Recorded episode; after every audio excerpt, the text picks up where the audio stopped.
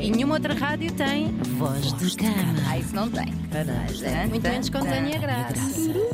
Muito menos. O que é que temos hoje, Tânia, no menu? Minhas queridas, temos aqui um, um caso bicudo. Voz de cama rtp.pt. É para Que lá é que um enviem- e-mail. É. É verdade. Enviem para aí os vossos casos bicudos, quadrados, paralelepípedos, que vocês quiserem. Olá, Tânia e Ana. Joana. Espero... E Joana.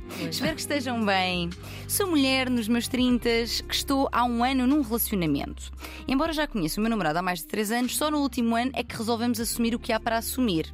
Enfim. E lá. Ui, esse enfim. Calma que depois o caso não tem nada diretamente a ver com isto, mas se calhar indiretamente. Ui. Devo dizer que ele tem mais 10 anos do que eu, ou seja, já está com 40 e está a passar por aquela fase de querer ter filhos. Problema: eu nunca quis ter filhos, nem quero, e não há mal nenhum nisso. Isso é ela que diz, atenção, eu disse que eu estou, mas é ela que diz. A todas as mães do mundo, muito obrigada, mas a mim não me assiste. Só o facto de pensar que um bebê vai chorar tem ataques de ansiedade e pensamentos menos bons. Também sei que a maternidade não é todo aquele floreado cor-de-rosa que pintam nas redes sociais. Há de facto mulheres que passam mal durante a gestação do bebê e outras que têm tensão e stress pós-parto. E não há mal nenhum nisso, somos todas diferentes, todas pensamos e sentimos de maneira diferente e não romantizar a gravidez é uma visão tão válida quanto as outras. Mas há sempre quem critique e acho que vou mudar de ideias, porque, e ela abre aspas, quando bater o relógio biológico vou querer ter uma equipa de futebol em casa. Só que não.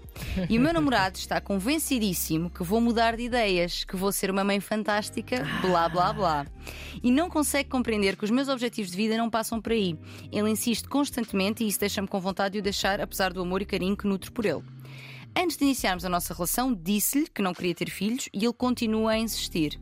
De quando em vez, mando-lhe em direta para ir fazer um filho a outra. Passa a expressão. Porque sei que isso é um dos objetivos de vida dele e estou completamente à vontade com isso. Já ele não. E esta pressão que sinto às vezes de ter que ser mãe não é natural em mim e é uma vontade imposta. Talvez não haja resposta certa para isto, mas escrever já me ajudou a libertar um pouco este peso. Obrigada a ambas e um beijinho. Uma salva de palmas, porque as Uma vossas salva ouvintes são de- super muito conscientes. muito É. conscientes, fazem, fazem logo Fazem muita autoterapia. Não, é às, vezes, às verdade. vezes é só comenta em cima, Pronto, porque é, é, verdade. aplaudir e vá até amanhã. Exatamente. que no fundo, imagina, é aquilo- eu não vou dizer muita coisa para além daquilo que ela trouxe. É só um dissecar, se calhar, maior ainda. Então. Discrepâncias de valores, de ideais e de objetivos de vida são na- naturais na vida de qualquer casal, não é? Porque no fundo são duas pessoas com história de vida, duas histórias de vida completamente diferentes, exatamente, experiências diferentes, condicionamentos diferentes. Portanto, para cada um será diferente o que é que é mais importante e o que é que é negociável e não negociável, que é uma coisa que falámos também recentemente no podcast. E tudo isto pode até ser conciliável, dependendo do objetivo em causa. O objetivo de ter ou não ter filhos é geralmente fraturante. É fraturante porque é demasiado importante, é bastante central na vida de um casal e é muito decisivo do rumo que a vida tomará e que será totalmente diferente tendo ou não tendo filhos, não é?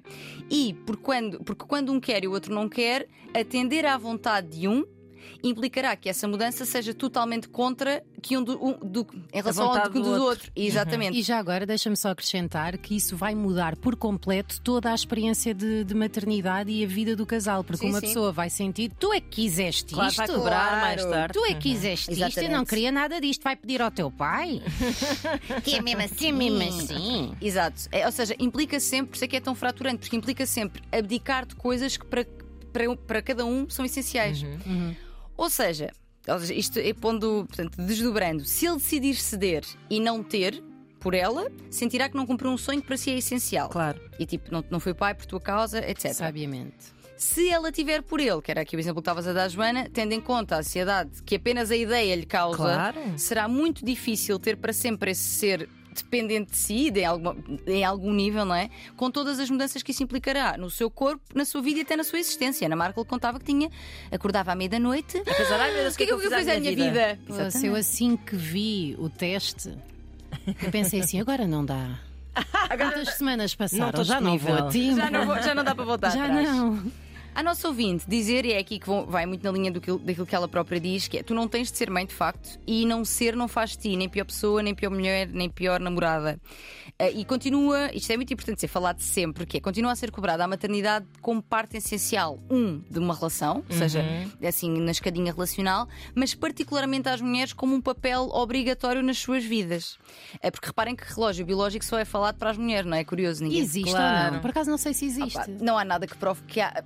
a- Aliás, senão umas estavam avariadas. Ah, Pois Ah, é. verdade, Não verdade. tinham Não é? pilhas no relógio. Exatamente. Só essa tanga Exato. já tem tanto que se Claro. Ninguém super fala de enviesado relógio biológico no nos caso dos homens, sim. ninguém fala disso. Fala-se de vontade de ter ou não ter relógio biológico. deixar ninguém fala. legado. Exato, deixar a sementinha. Exato. Há uma questão também bastante importante, diria eu, que é a diferença de idade deles Uhum. pode fazer com que ele seja muito condescendente em relação a ela. Sim, sim, sim, Não é sentido tu jovem. um sim. dia vais. Tu, tu, tu, no fundo não sabes ainda. Tu não sabes ainda, mas vais gostar e vais ser uma ótima mãe. Isso é um discurso que não. E não- daí, se calhar, terem continuado com a relação, porque no início ela deixou bem claro que não queria ter filhos, ele Exato. deve ter pensado: Ah, ah, ideias. quando, claro. foi or- quando fores maior de idade. É isso, vou-te vou-te convencer. Ah. Mas é, mas é verdade, isso pode sim, estar sim. aqui presente, sem dúvida. Portanto, existe aqui, lá está, esta ideia de como se, se tens útero e ovários, então isso é sinónimo de que temos vocação ou vontade para ser mães, Uhum. porque na verdade também vamos ver, foi esse um dos únicos papéis que nos foi atribuído socialmente durante muitos anos, Uhum. séculos e séculos, não é? No entanto, é interessante, ainda nesta linha da biologia, que é um homem pode fazer vários filhos por dia e dificilmente lhe cobram par- paternidade, não é? Sendo que depois de os ter, quando assim acontece, quando tem, ainda é galardoado para fazer aquilo que qualquer mãe faz. Que é tipo, uau, ele é ótimo pai, foi buscar os miúdos à escola. Uau, ele deu-lhe um abraço. Uau, ele deu-lhe um banhinho. Exatamente. Epá, eh, ontem vi um ótimo vídeo sobre como os- os- as crianças eh, seguem muito mais o modelo do pai ao nível de empatia do que o da mãe. o que me porque é preocupa tão pouco esperado. Graças. Porque é tão pouco esperado dos pais que sejam empáticos e carinhosos e Uhum. O que também é mau sinal, não é? Não, mas são papéis sociais, não é? São Certo. estereótipos, como é mais esperada a autoridade ou não sei o quê, que eh, por ser assim quase uma coisa surpreendente acaba por ter mais impacto numa criança do que que horror! É, é Que terrível, horror. é terrível. Mas é reflexo ainda de todos os condicionamentos que temos, não é? Verdade. Ou seja, a forma como vemos a parentalidade e a maternidade em específico está cheia de condicionamentos sociais. E repito, querido ouvinte, tu não és egoísta, má pessoa, insensível, porque não queres passar por essa experiência, seja por que razão for.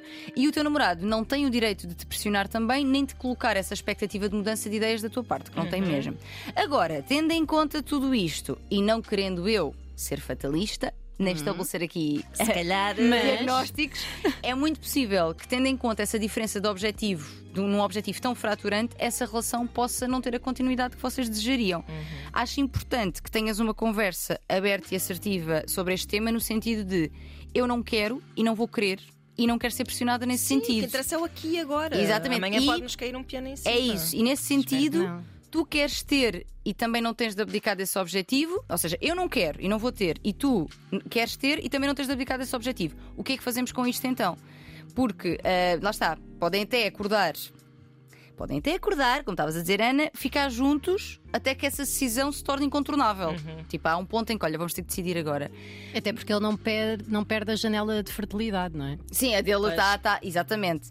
Mas se querem, se decidem, vamos, vamos andando até perceber exatamente que a partir deste ponto teremos que decidir, mas que isto seja numa base de verdade e de conhecimento absoluto sobre o que é que o outro quer e sem pressionar ninguém a querer e a ser qualquer coisa diferente daquilo que quer e que é.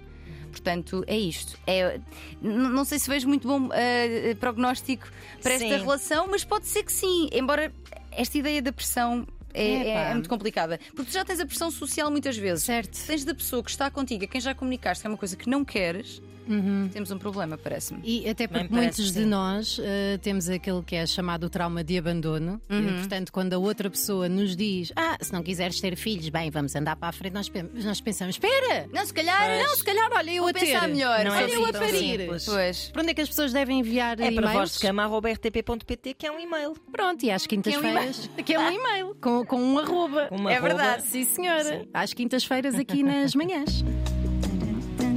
E daqui a pouco, Tânia, já agora lança essa verdade. disca, porque eu vou-me ausentar. Tenho que abandonar, tenho uma consulta. Tem uma consulta. Tem Então, mesmo, que vergonha. Vou ter aqui uma médica que eu adoro, que é a Margarida Santos.